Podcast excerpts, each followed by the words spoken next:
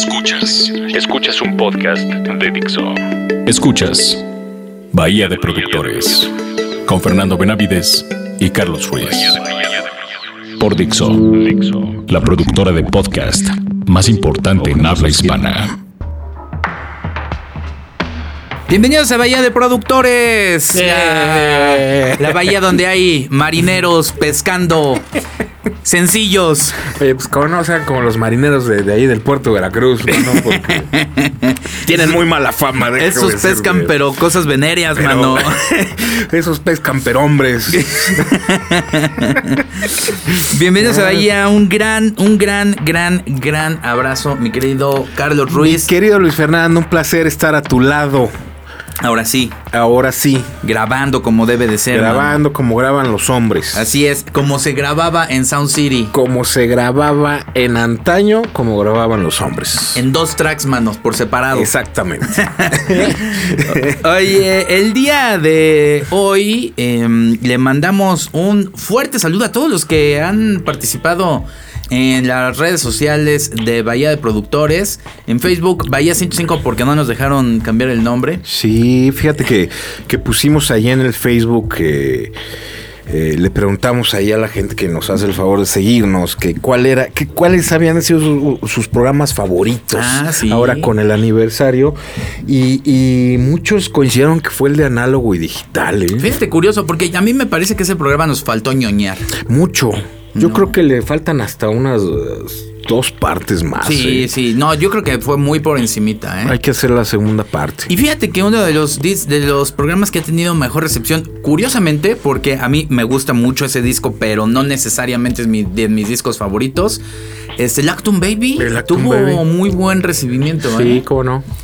Y, y hay, hay varios que iremos subiendo. Y estos que estamos eh, haciendo, eh, que son nuevos. Y el día de hoy vamos a hablar de un disco. eh, que a- en lo personal me trae obviamente muy buenos recuerdos, aunque aquí no estamos para hablar de cosas personales, mano. Exactamente, pero sí es un disco que sí marcó. Como no, es un eh, y de hecho es un a mi parecer es un discazo, ¿eh? Marcó totalmente y marcó el fin del milenio, ¿eh? Sí, y es una buena forma de, de hacerlo si me lo preguntas. El que haya existido este disco le dio algo muy necesario a la corriente electrónica. Sí. El no muy bien y me, medio me caga decirlo, toque fino Sí. a una corriente. Sí, bueno, eh, pero estás hablando de que para mí es un disco más pop que electrónico, eh, déjame decirte. Aunque, aunque sí, eh, en su producción y en sus recursos es electrónico totalmente, para mí se me hace un gran disco pop. ¿no? A mí me parece que... Con, eh, con la buena intención de la palabra, ¿eh? Sí. porque la palabra está muy, muy menospreciada y muy. Sí, sí, sí. Ajá. ¿no? Muy sobada para el ámbito... Exacto. Pero eh, no tiene nada de malo a mí. A mi gusto, el pop, el buen pop, no, no es una cosa muy buena, ¿no? Estoy de acuerdo, estoy de acuerdo. Oye, eh, un disco que salió en el 99. 99 y, mm, y aquí lo, lo disfrutamos realmente en el 2000 y convirtió a su protagonista en un eh, en un este en el, el niño dorado de la música electrónica. Sí, aunque ya traía carrera. Vamos a hablar un poquito ¿No? de eso, porque sinceramente el- la información sobre el disco Play de Moby solamente se limita tanto a, a las cosas básicas como a lo que dice su autor en Así el es. libro Porcelain de Moby, que es una biografía brutal. Sí, tú ya la leíste, Ya ¿verdad? me la eché, mano. Yo no, yo no, yo no la pude leer, fíjate. Entonces vengo, vengo medio en la pendeja, la verdad. Y tú vas a traer la batuta porque tampoco hay mucha información. No, hay del- muy poca información. Del disco. Y déjame decirte que inclusive dentro de la biografía hay poca información, Sí. pero sí alcanzas a ver cuál es el, el momento que se estaba viviendo y creo que es algo bueno para, para este... Para entender el contexto de el- del disco y todas las cosas que ya había hecho eh, Moby. Primero que nada, eh, deberíamos de, de decir rápidamente que Moby viene de mm, aventuras que no creeríamos en el sentido en el que era, mm, era homeless, mano. Homeless, homeless de que era de los que recogía botellas, ¿eh? ¿En serio? Para, eso, irlas eh, a- eso no lo sabía, fíjate. ¿No? Era una persona que vivía a las afueras de Nueva York eh, en, una, en una bodega, pero pues le gustaba la música. Este, muy influenciado por la música disco de los 70s, obviamente, Porque creo que él viene de Cincinnati, ¿no? de Cincinnati. Su-. O sea, de vivir con su mamá en Cincinnati porque Y- su papá murió cuando él era muy niño. Sí, él- su papá ni siquiera lo, lo, No se lo tiene en el él, mapa. ¿no? Y este. Y luego se va a vivir a una bodega eh, abandonada.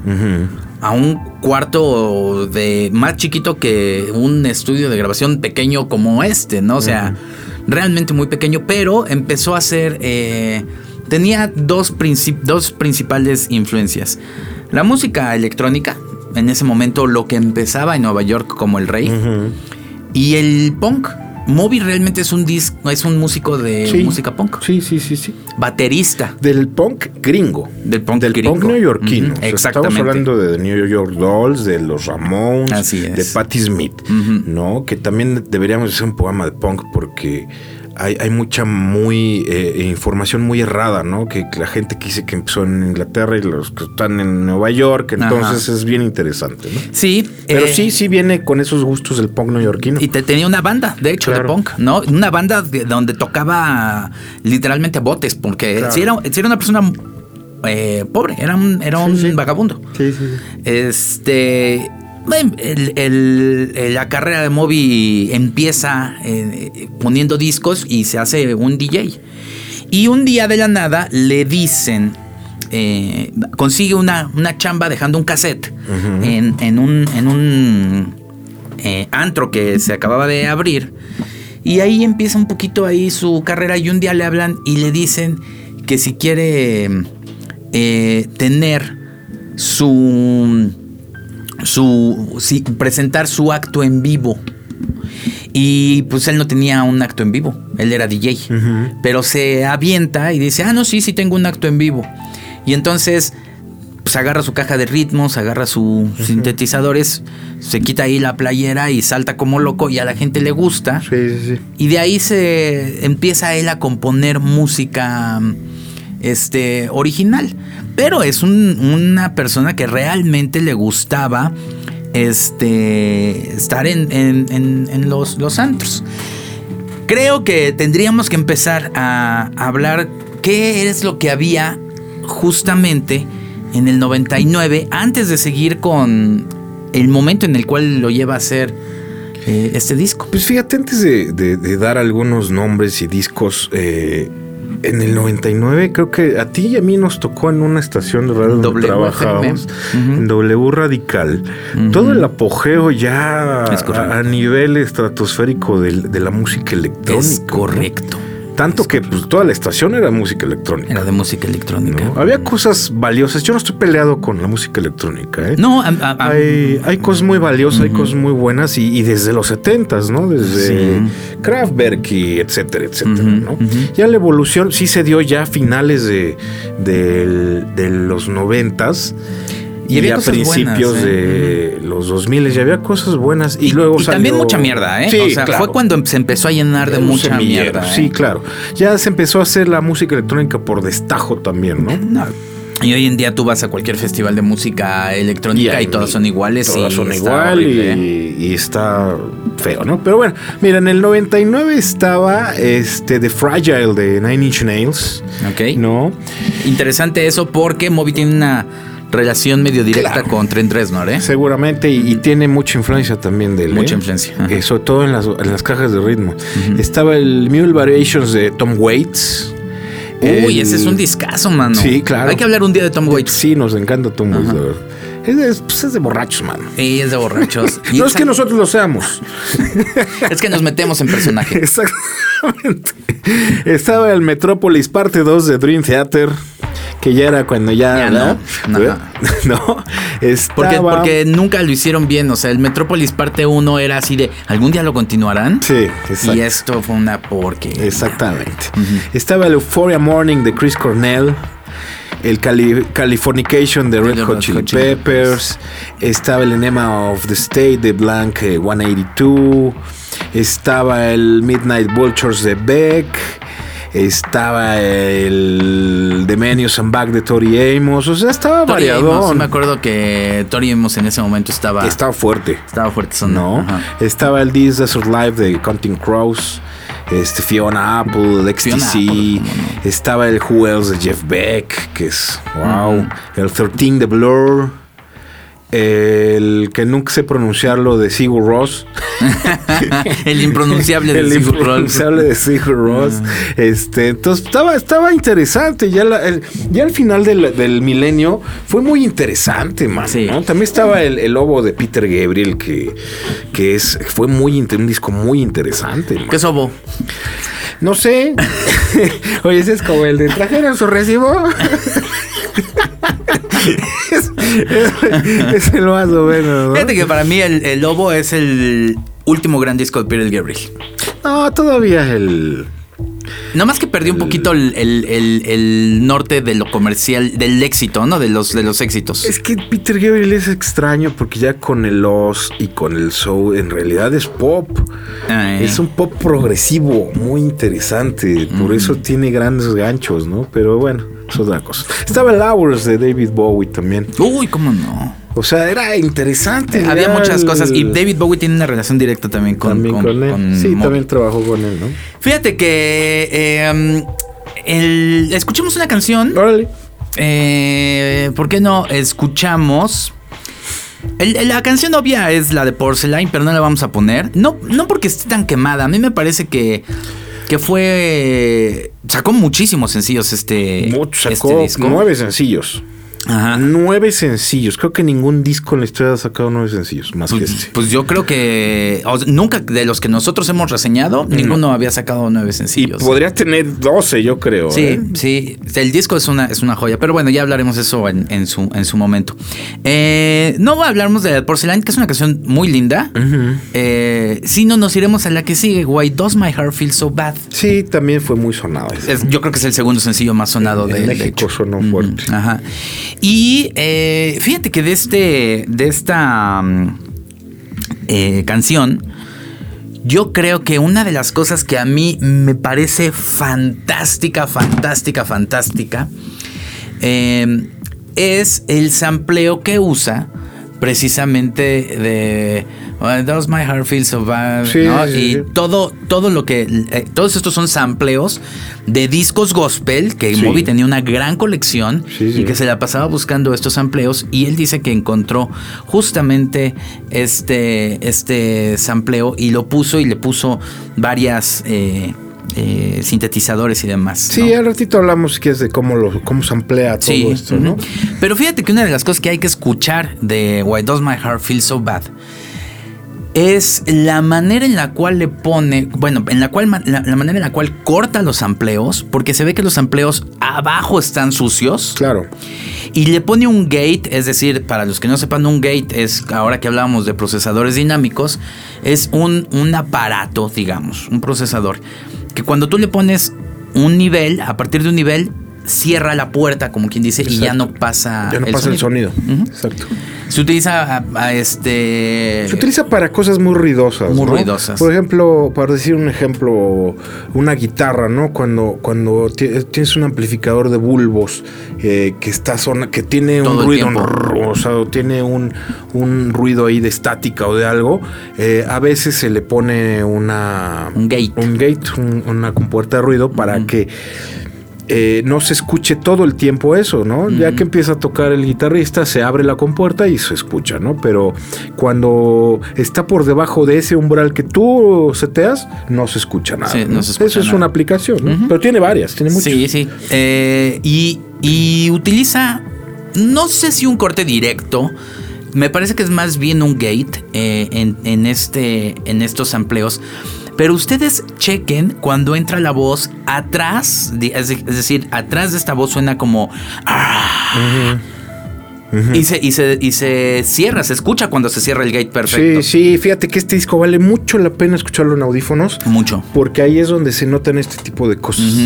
Y lo hace fantástico porque eh, evidentemente eh, el sampleo pues tenía en, en, su concepción y en sus arreglos pues muchas, muchos instrumentos. Claro. Y él corta esto y se, se siente perfecto como se abre y se cierra Sí, el es, es un trabajo ahí quirúrgico. ¿eh? Sí, y, lo, y es De restauración. precioso como suena, ¿eh? Porque Sí. en lugar de, de- de hacerlo ruidoso, le dio un carácter perfecto a, a- a la sí, canción. y estás hablando de una época, porque esto lo hizo en el 98.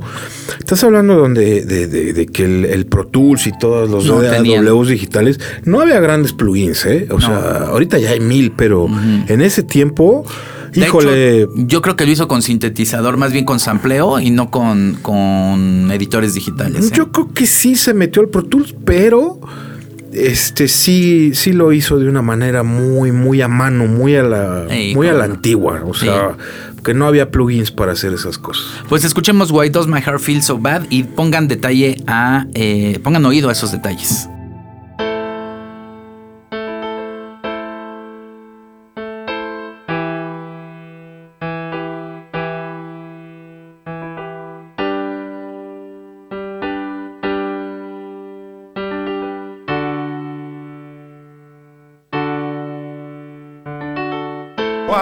My heart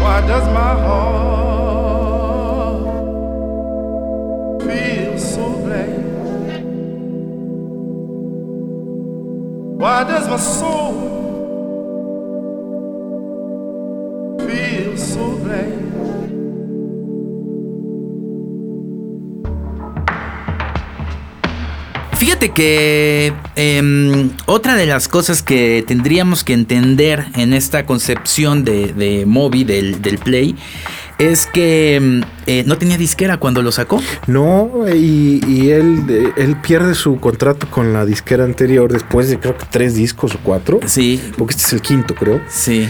Y este, y él dice, bueno, este ya estaba a punto de perder todo lo que había conseguido, de quedarse sin casa, de vender todo. Él creyó que, que este era el fin de su, de su carrera. Sí, él y- dijo que este iba a ser el último disco que iba a hacer y después iba a regresar a Cincinnati y se iba a dedicar a lo que estudió, iba a dar clases o a ver qué. Sí, en la universidad. Se veía ya en la universidad. Exacto.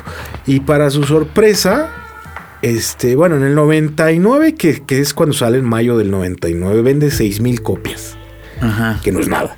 No es nada. Pero en el 2000 llega a vender 10 millones de copias. Sí, hijo.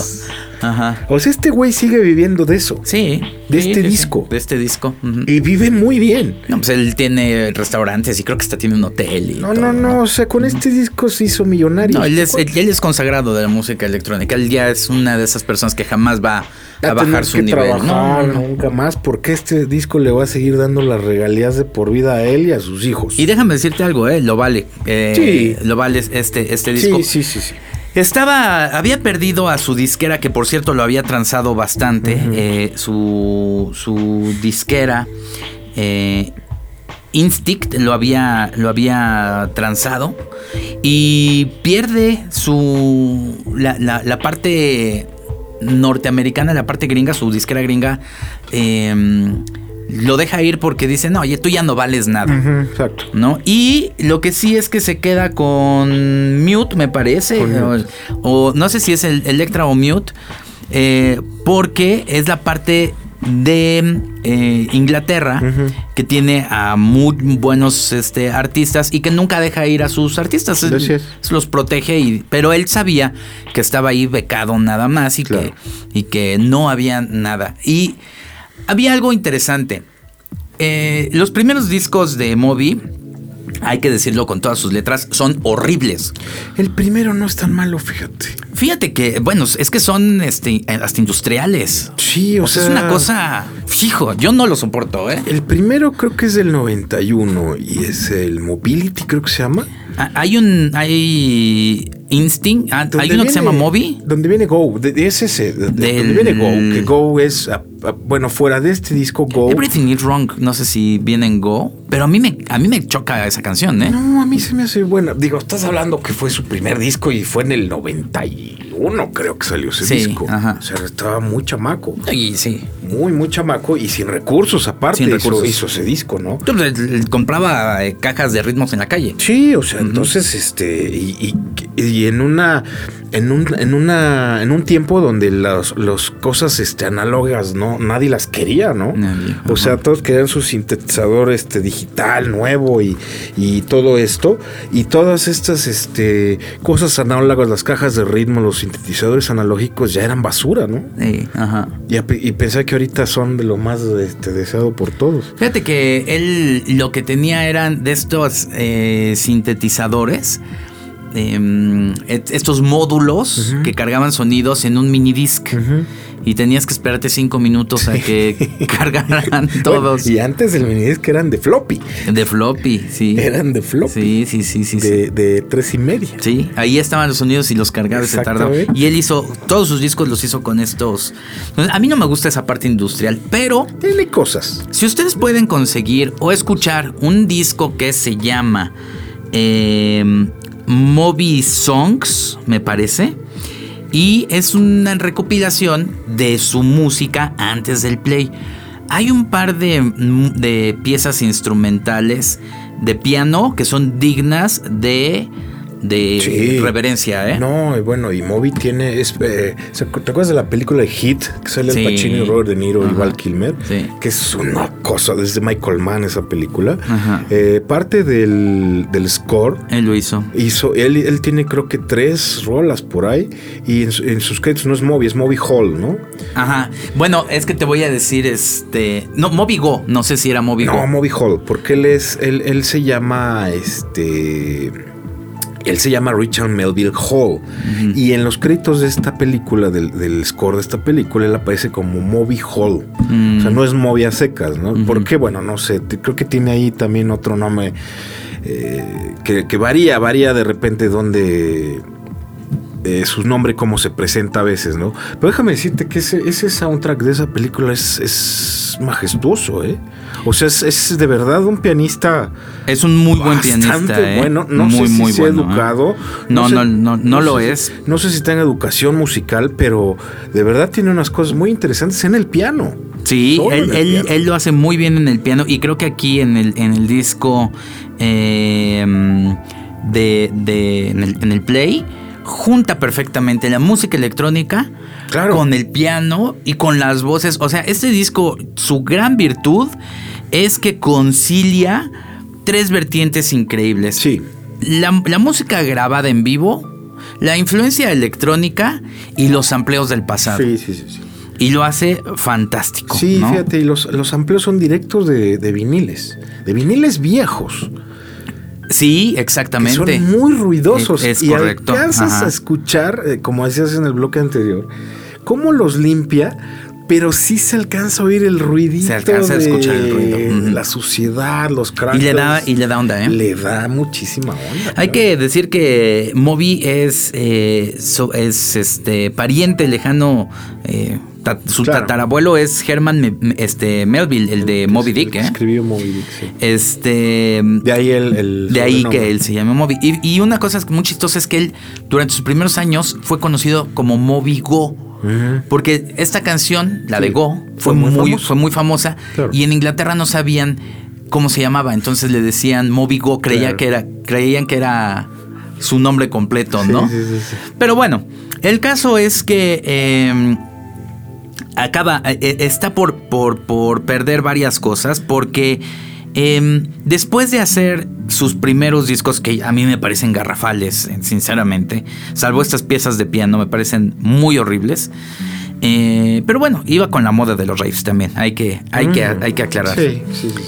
Eh, hace un disco que se llama Animal Rights. Claro, es el anterior. Es el anterior y la verdad es que está bastante feo también porque es raro. Es un, es un disco donde él toca los instrumentos y donde quería realmente hacer un acto en vivo Sí, y a nadie le gusta. Pero, claro. curiosamente, cuando se, se va, está de, gira, conoce a Trent Reznor. Que Trent Reznor estaba en ese momento de gira con David Bowie. Claro. Una gira que hicieron los dos. Claro, claro, claro, sí. Y Trent Reznor se, se lleva muy bien con Moby y le presenta a David A Bowie. David Bowie. Y Moby se caga, por, por cierto, cuando conoce a David Bowie. pues, dice, ¿quién "Puta, no?" no manches, ¿no? Es- O sea, imagínate conocer el mismo día a Trent Reznor y a David Bowie. Ya conocí a Trent Reznor desde Si antes. te mueres, güey. Ajá, sí, sí, ¿No? sí. Y fíjate que cuando él presenta el Animal Rights, eh, a la disquera le caga, ¿no? Pues es una de las razones por la- las cuales lo dejan ir. Pero este Trent Reznor le dice, oye, fíjate que a mí me gusta mucho tu, tu disco. Y dice, ¿a poco? Y dice, me parece la verdad que es un gran disco con, con grandes arreglos este, de, de guitarra. Y cuando sale el disco, que la disquera lo hizo sin promoción porque no le había gustado nada, le habla a Axel Rose y le dice, oye, este, que no lo conocía. Le dice, oye, Moby, déjame decirte que el, el disco eh, Animal Rights es mi preferido y lo he venido escuchando desde hace una semana todo el día. Está Mira, increíble. Mira. Entonces, como que tienen ahí, ahí varias cosas, pero cae en desgracia Moby porque pues al final Pues ya no tenía disquera, ya no tenía, no tenía disquera. mucho futuro, estaba muerto, ¿no? ya estaba muerto. Pero ya, ya, ya veremos otras de las cosas que ocurren en este, en este disco. ¿Por qué no escuchamos Southside? Va, venga, de mis favoritos, fíjate. Fíjate que Southside, cuando la hizo Moby, eh, fue una canción que la termina de hacer, él la canta. Esa es otra de las variables que tiene este disco. Es música electrónica que él también canta en, en muchas piezas, ¿no? Sí, claro. La canta y dice, me gusta, pero no está 100% convencido. La, saca, la, la va a sacar en el, en el play sin que él esté eh, de acuerdo eh, en, en- en su resultado final. Y piensa Moby, esta canción realmente debería de ser un dueto con una mujer y, y con una voz de hombre. Cuando Moby tiene mucho éxito, regraba esa canción con Gwen Stefani, ¿te acuerdas? Sí, claro. Y esa Sí. otra vez es muy curioso. Lo había sacado de sencillo y lo vuelve a sacar de Sí, sencillo. como The Why Does My Heart, que fue sencillo dos veces por un remix. Ah, sí. Sí, o sea, eh, la de Why Does My Heart Feel So Bad. Sí, eh, cierto, Salió fue- como cuarto sencillo. Este, y después hizo. Se hizo un remix, lo hizo Honey y salió como séptimo sencillo. Entonces esta también fue Ajá. doble, doble. Doble es- sencillo. Mira, Sí. pues es que este disco le dio tres años. Sí, tres años de no. sencillos. ¿Cómo no? No, y toda la vida de dinero. Bueno, escuchemos eh, Southside. Venga. Increíble canción. Venga, venga.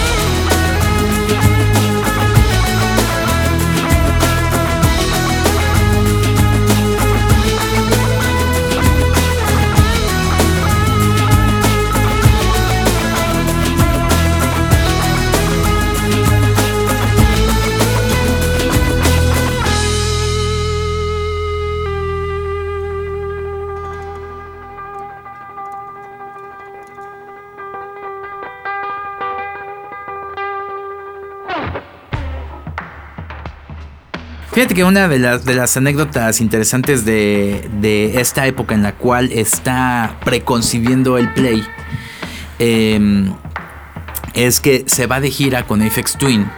Pues con el papacito el electrónico. Sí, y este. Y FX Twin le caga a Moby.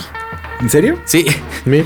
Y dice, me caga. eh, y le cagaba por dos cosas. Porque FX Twin decía. Es que si él es este. Si hace música electrónica, ¿por qué está tocando la guitarra en, en vivo? O sea, debería de, Claro. de per- de permanecer. eh, Puro. puro. Ajá, exacto. Y Moby decía, pues es que mi, mi acto es así, ¿no? Claro.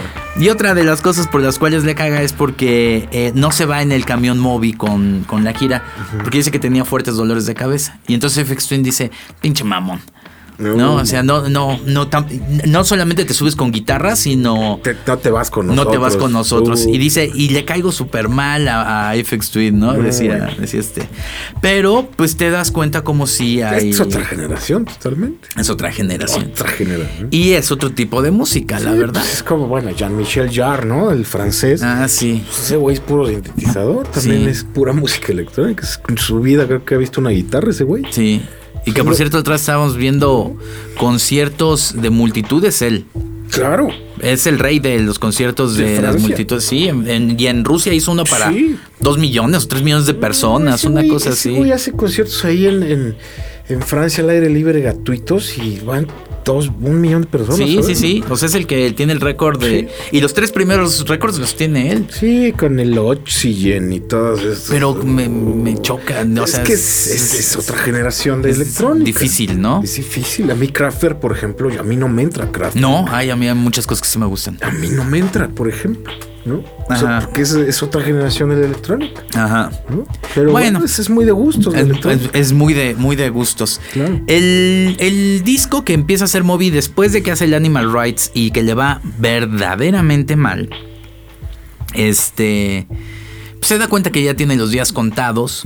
Se da cuenta que en efecto, pues el departamento bonito que había alquilado, pues ya lo va a tener que dejar, ¿no? Eh, eh, se muere su mamá en esos, en esos Ajá. días, que por cierto Porcelain está hecha para su mamá, no para alguna novia. Em, y, y la verdad eh, se le empieza a pasar este, muy mal. También hay que decir algo, las- la transformación de Moby como persona tiene mucho que ver para su riqueza musical. Claro, porque se vuelve vegano. Sí. O- o en ese tiempo o eso fue después. Él siempre fue vegano, como desde los 17 años, pero era vegano cristiano y Es- blanco. Sí, cristiano. Se vuelve Es, cristiano. es cristiano. Y era cristiano de los De que. hueso colorado. Hueso colorado, ¿eh? Y Ahorita en- creo que ya está más alivianado con eso, mu- pero. mucho tiempo antes de. O sea, un- unos años antes del, del play se da cuenta que. Que no va por ahí la cosa y que Dios no necesariamente está como se lo pintan. Claro. Y se queda con. Y pero aparte era este. abstemio. Sí, sí, sí. Pero de repente dice, a ver, vamos a, lo deja una vieja y, y le entra al Todo. alcohol, pero con singular alegría. Entonces cambia mucho su vida durante ese, ese tiempo y, y realmente eh, se nutre de muchas corrientes eh, musicales. Él mismo cambia tanto que, que se le ocurre sacar un disco. Como sabe que es que ya, que ya no tiene disquera, como sabe que ya la música, Ya eh, no los a rapes ya cambió, ¿no? O sea, ya, ya no eran aquellas fiestas de, de drag queens y de latinos y de Sí, personas de negras tachas y de excesos. Y se, de- se- me empezó a convertir más en eso, en excesos y dejó de ser fiesta para Claro. convertirse en, en, en un lugar de bastantes drogas. Sí, imagínate, las que nosotros fuimos aquí en México. Ya estaban llenas. de- Estaban totalmente ya excedidas. Imagínate en Nueva York. En Nueva York. Sí, no, él dice que ya la gente ya estaba tirada. O sea. Y no le gustaba eso. Y él ya, ve- él ya había dejado de hacer música electrónica. Como bien dices tú, mal considerado este disco electrónico. Sí, no, no, para mí, eh, sí te repito, en la concepción, sí, en la producción, en, la- en los recursos, en los instrumentos, sí es electrónica, pero el, el mood para mí es totalmente pop, blues, no sé, tiene otra cosa, por eso están, tiene, tiene alma, no sé si estás Sí, de acuerdo. o sí, sea, sí, sí. A pesar de que es un disco que se oyó y se sobó, y aquí en México lo expusieron híjole, y salió, rolas salieron en mil películas, o sea, es un disco que, que se ha oído mucho. Sí. Fíjate que yo ahorita que lo volví a escuchar para este programa, me, me trajo muchos muy buenos recuerdos. Pero aparte, es un ¿No? disco como pocos y es muy curioso porque no es un disco conceptual. No, para nada. Es un disco de piezas. Es un disco de pies. Y es, es un disco muy sencillo. Es un disco muy sencillo. Pero tiene esa onda, tiene soul, tiene, tiene, Tiene alma. soul, Tiene- tal vez por, por la actitud de él eh, de decir, bueno, pues ya es mi último disco. Sí, es correcto. Voy a hacerlo Lo que yo quiera. quiera. Ujú. No necesito agradarle a nadie. Sí. Y ahí es cuando pasan grandes cosas. Ujú, ¿no? sí. Cuando no quieres agradar a la gente y, y te, agrada, te, te- te preocupas porque te guste a ti mismo, ahí es donde pasan este tipo de maravillas. ¿no? Y mira, mira lo que pasó. El disco lo hace en su casa, ¿eh? No lo hace en ningún casa, estudio. En el, en el, en el, él tenía, había alquilado un loft y Sí. le había puesto medio material acústico, pero era un, Sí, era un loft. casero. Era un, sí, no era, no era nada realmente que se pudiera eh, llamar estudio o lo que nosotros aquí curiosamente hemos dicho siempre, estos lugares, estudios de grabación con tratamientos acústicos y periféricos. Es todo lo contrario. Es todo lo contrario, y este lo hace con, de verdad, con cajas de ritmo Sí. de muy baja calidad. Análogas. Análogas. Este. Los pianos no son reales. No, no son reales. Son todos sintetizadores. Y estás ¿no? hablando que también en esa época las, las, los DAW, Pro Tools y todo, creo que apenas si llegaban a 48 mil el sampleo. Ajá, sí. A, a 24, 48, no más. Pero estoy casi seguro que no lo hizo en Pro Tools, ¿eh? Yo creo que sí, porque No. pues, ¿dónde más? Pues creo que grababa en, en este medio en cintitas y cosas así, ¿eh? Debió de haber tenido algún algún editor, pero no lo sé, tampoco tengo el- no existe esa información. No, no existe, pero yo estoy casi seguro que sí fue un Pro Tools, aunque sea chiquito. Pues habría Pro Tools de que 8 tracks. habría que habría que, que verse. Ahora, ¿sabes qué? Si lo hizo en Pro Tools o no lo hizo en Pro Tools, No importa. Aquí no importa. No. Porque lo que hizo realmente fue agarrar todos los instrumentos que él creía, Claro. los pone y, y se acaban, ¿no? O sea. Sí, sí, sí. Pero curiosamente el resultado es, es fabuloso. Y es un disco redondo. Es un disco random. Tú lo puedes escuchar de principio a fin y no te molesta en ningún momento una canción. No. No, fíjate que yo venía pensando eso. Que hay veces que, que analizamos discos que decimos que son de carretera. Sí, ajá. ¿no? Sí, De- sí, sí. cuando agarras carretera y pones un disco y te vale madre la vida. Y Este es uno de ellos. Yo creo que este es un disco de romance. Es Ajá. para romancear. sí, sí, sí. ¿No? ¿Es un disco de carretera de noche o para romancear? O para romancear. Sí, es cierto, totalmente. Estás ahí con tu chick, abres una botella de vino y no tienes pero ningún lío con eso. si pones Totalmente este de disco, acuerdo. ¿eh? Te va a ir bien. Sí. Te va a ir bien si pones este disco. ¿eh? es un sex track. Sí, en serio, o sea, es un disco que tiene algo, tiene, tiene mucha alma. Sí, verdad. sí, sí, O sí. sea, nosotros somos muy frívolos a veces al, al analizar discos y nos fijamos en qué aparatos usaron, en qué estudio se grabó, qué guitarra se usó, qué bla, bla, bla. Esto no tiene nada de eso, Nada. absolutamente nada. Este disco tiene otra cosa que es parte fundamental de la música, que es eso, tiene alma, tiene honestidad y tiene muchas cosas que no precisamente son del, del hardware que se usó, ¿no? Sino de, de- Es del de gusto musical de Moby en ese momento. Y la intención de este cuate de decir, bueno, pues es mi último disco, pues no, no tengo nada que perder. Sí, estoy de acuerdo. ¿No? Pues vamos a escuchar precisamente para, para que ustedes vean de lo que estamos hablando. Vamos a escuchar eh, Rushing. Va. Rushing es una canción verdaderamente eh, Es linda. linda, ¿no? Y, y creo que aquí lo que hay que notar es la gran diferencia y el famoso, la famosa clase en el gusto de, Así es. de Moby. Así es.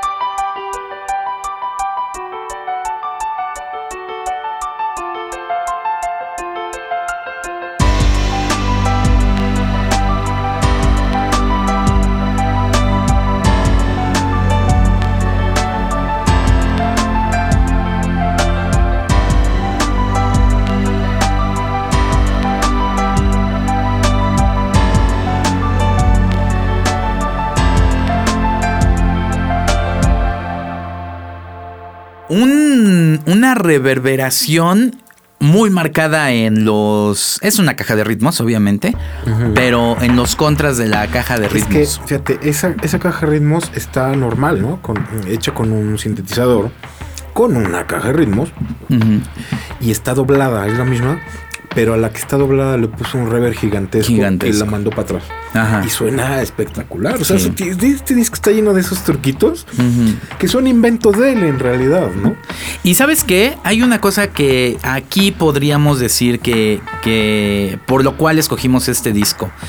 Em, siendo un disco que lo hizo en su casa, no es un disco como hoy en día que hacen pura porquería porque lo hicieron en su casa. Exactamente. Es decir, si Está Moby muy trabajado. está muy trabajado con cosas que pueden hacer ustedes en su casa. Es decir, esto es un claro ejemplo de que un disco no tiene que ser de grandes estudios para hacer Exactamente. una gran pieza. Pero mira, tú comparas este disco con uno de Justin Bieber.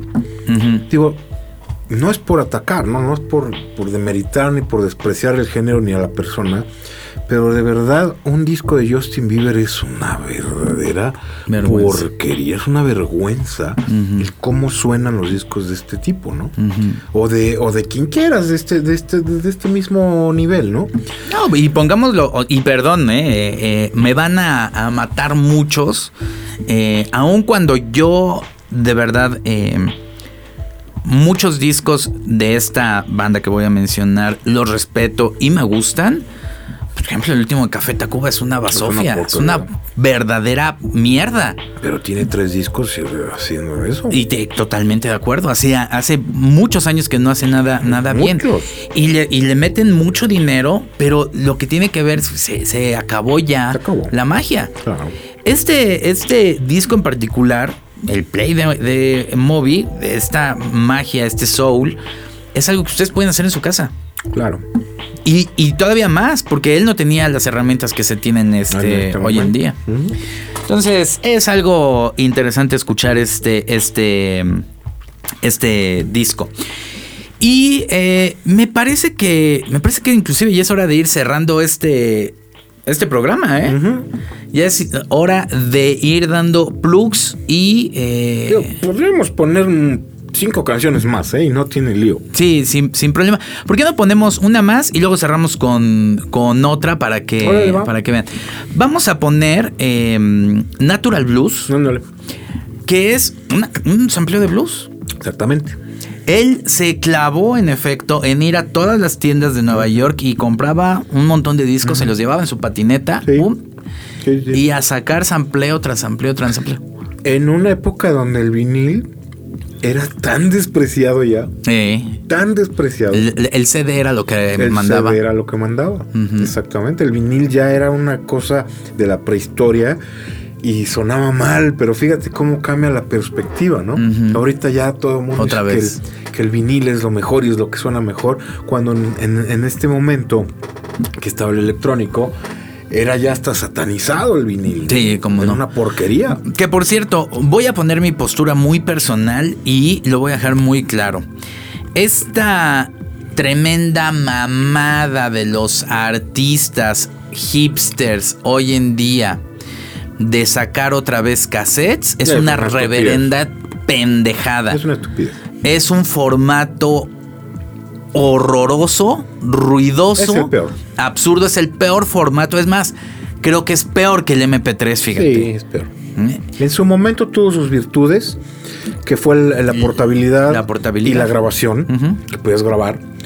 Pero en, en cuanto a calidad, ha sido el peor formato que ha existido en la historia del mundo. Sí. ujú. Es una porquería. No compren esos cassettes, por favor, que desaparezca esa moda estúpida hipster Hipster totalmente. de, de que el cassette va a regresar. Por favor, no lo hagan. No, no, o sea, no lo fomenten porque No nada más se van a hacer de basura. Ajá. Y Se va a durar seis va a durar, meses. Sí, ajá, Y se van, a, se van a gastar 600 pesos en un cassette. totalmente. Que mejor gástenselo en un vinil, ya si quieren Sí. mamonear, pues. Ajá. No, hay cosas buenas en de 800 vinil. pesos. Sí, sí, sí. Y, y hay cosas de bulbos que están padres. El cassette no hay manera que se salve. Y se van a hacer de verdad de pura basura. Si ustedes le entran a, a esa modita pendejísima. Sí, hay, hay Pendejísima. unas, unas páginas famosas, que no quiero decir su nombre, que lo están promoviendo y, y de verdad el tipo que escribe estos artículos es un reverendo... Ah, bueno, ya no digo. No, no, o sea, aquí, aquí hablamos de la pureza de las virtudes del sonido. Eso no tiene virtudes y no lo hagan. En fin, eh, escuchamos Natural Blues, que es una gran canción, y van a ver por dónde, por la riqueza del, del- del disco. Y la última Plugs y tus conclusiones del play de movie. Híjole, tengo, tengo Conflicto. serios problemas con los plugs. Sí, ¿verdad? Porque no Creo tiene que- tanta calidad de audio. Creo que me voy a abstener de dar plugs a este programa. Órale. Sí. Sí, porque hablando técnicamente y hablando en cuestión producción y hablando de todas estas cosas que siempre hablamos, pues, pues carece de todo. Claro, sí, estoy de acuerdo. Carece de todo. O sea, es, es- de verdad este cuate creo que inventó hasta una nueva forma de hacer discos porque, Sí. o sea, no, no tiene técnica, no tiene sentido, ¿no? O sea, y nunca fue ni ingeniero, ni productor, ni nada. O sea, no tiene pies ni cabeza, no tiene, no tiene nada. O sea, es, es muy extraño, ¿no? Y él toca todos los Él instrumentos. toca todo, o sea, él hace sus, eh, hace sus sampleos de viniles, los limpia, le pone las cajas de ritmos, usa, usa máquinas análogas, también usa cintas digitales. O sea, es, es una cosa muy extraña, ¿no? O sea, nosotros como, como ingenieros, productores, pues es complicado entender cómo puede sonar así, cómo puede Porque generar suena esto, bien. ¿no? O sea, aparte el disco en realidad suena Claro, bien. pero no hay ningún fundamento para Sí, ello. Estoy de acuerdo. O sea, no. Entonces creo que sí me voy a abstener de darle plugs. Pero lo considero de verdad como el epítome de la música electrónica pop. O sea, es un disco que marcó.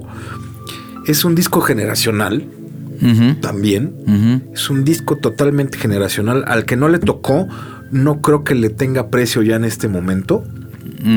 O sea, un millennial que lo escucho ahorita no creo que llegue a entenderlo. No creo que le tenga precio.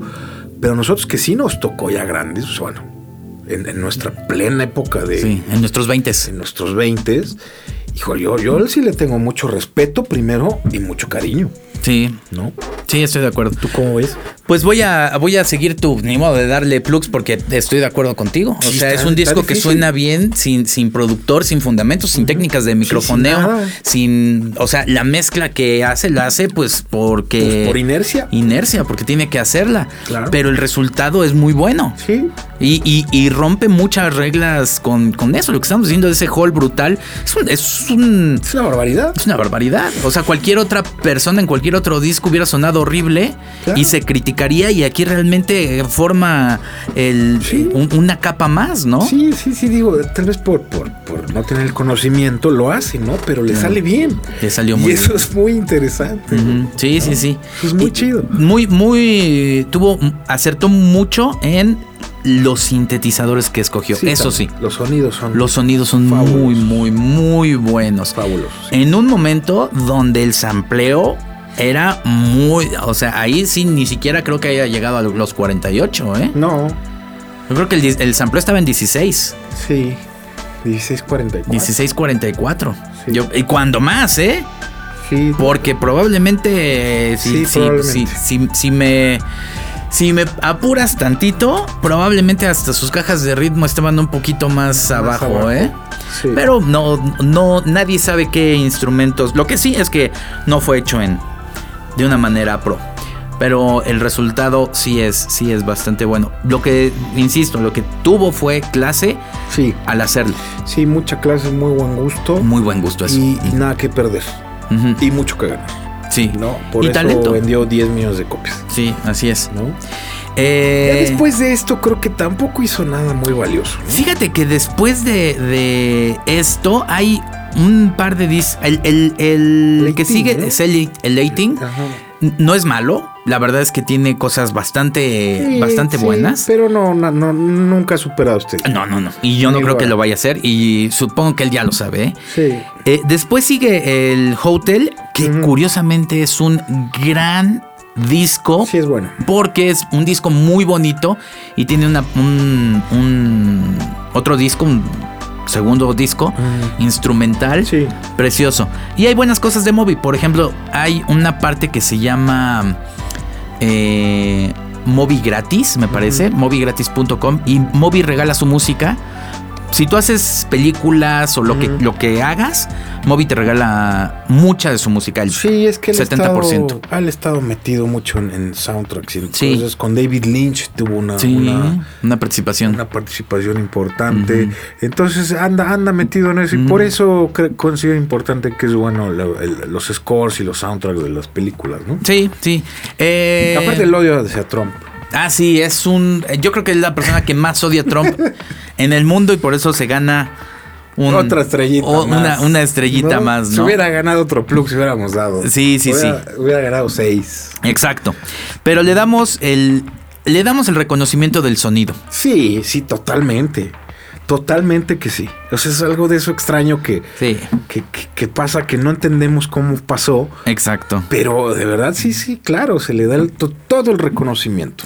Todo el reconocimiento. Nos vamos con una canción hermosísima que curiosamente si la escuchan en audífonos empieza de un lado porque es un sampleo también y después eh, se pasa al, al otro a los dos a los dos lados al izquierdo y al derecho se llama Ever Loving y es una brutal canción de Moby para demostrar que la clase es todo. Pues gracias vámonos, Carlitos pues. Ruiz. Muchas gracias, Luis Fernando. Un abrazo a todos. Muchas gracias por escucharnos. Nos vemos en Twitter y ahí estamos grabando. Adiós.